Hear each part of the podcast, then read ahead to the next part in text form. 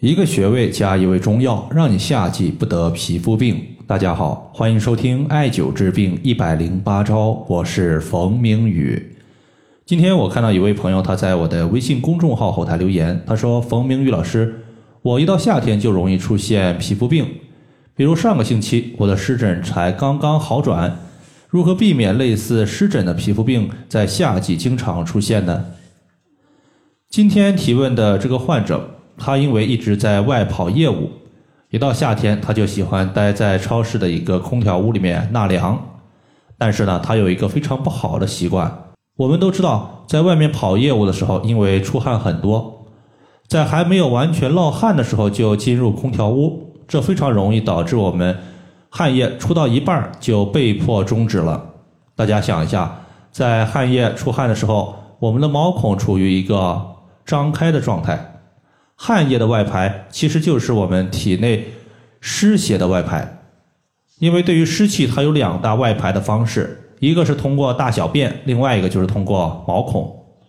你进入空调房之后，我们的毛孔立刻收缩，需要外排的汗液和湿气没有及时外排出去，它就会积聚在我们的皮肤表面，时间久了就有可能出现化热，形成湿疹。所以我希望大家在大汗淋漓的时候。一定是落了汗了再去吹空调，避免出现出汗吹空调的情况。如果你能够避免这种情况出现，我相信在夏季出现皮肤病的几率能够降低一大截。那么，针对夏季容易多发的皮肤病问题，我推荐一味中药和一个穴位。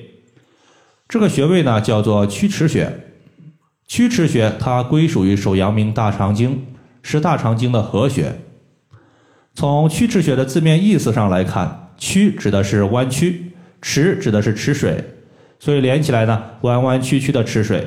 当我们按揉、拍打、艾灸曲池穴的时候，有祛湿邪的效果，能帮助我们身体把毛孔关闭、没有外排的湿气进一步排出体外。同时呢，手阳明大肠经它是人体两条阳明经的其中一条。还有一条阳明经，它叫做足阳明胃经，而阳明经它整个的特点就是多气多血，所以曲池穴它还有调和气血的效果。吹空调，一方面它阻碍了我们湿气的外排，另外一方面呢，它也加重了空调的寒凉风邪从我们的毛孔进入体内的几率。而风邪进入体内有一个最为典型的特点，就是痒。驱散体内的风邪，其实我们的指导思想就是治风先治血，血行风自灭。而曲池穴它有调和气血的效果，故而呢，当我们在曲池穴拍打三分钟，然后艾灸曲池穴二十到三十分钟左右的时候，就可以起到一个驱散风邪、止痒的效果。可以这样讲，曲池穴它是百种皮肤病必灸的穴位之一。只要你遇到了皮肤病，不用思考，先用曲池，那么肯定是对的。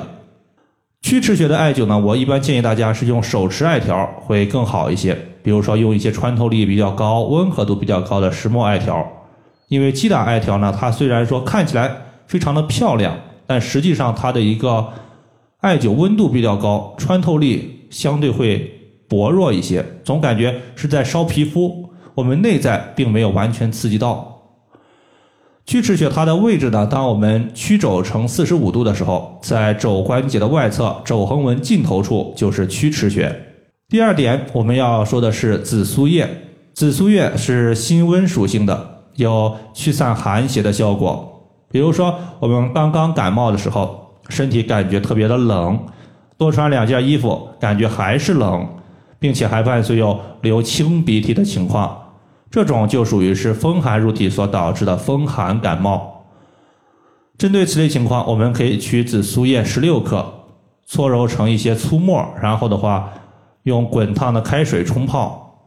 感觉味道不太理想的，可以加适当的红糖进行调味儿，直接呢代茶饮用。不要求你喝几次，多喝几回也不影响，因为紫苏叶它有解表散寒的效果。对于感冒初期的风寒症状，效果是非常好的。由于它的一个发汗排毒的效果非常理想，那么在这里呢，我们代茶饮之后，能够避免湿邪郁热一直积聚在皮肤，从而产生皮肤病。在这里呢，需要提醒一点，紫苏叶它是一味药食两用的中药，既可以当中药来用，也可以当普通的食物来吃。所以说我上面所说的十六克，你用量多一些或者是少一些，其实对于效果来说影响不是太大。这一点呢，大家不用太过于担心。好了，以上的话就是我们今天针对夏季容易多发的皮肤病，它的调节方法和预防方法，就和大家分享这么多。如果大家还有所不明白的，可以关注我的公众账号“冯明宇艾灸”，姓冯的冯，名字的名，下雨的雨。感谢大家的收听，我们下期节目再见。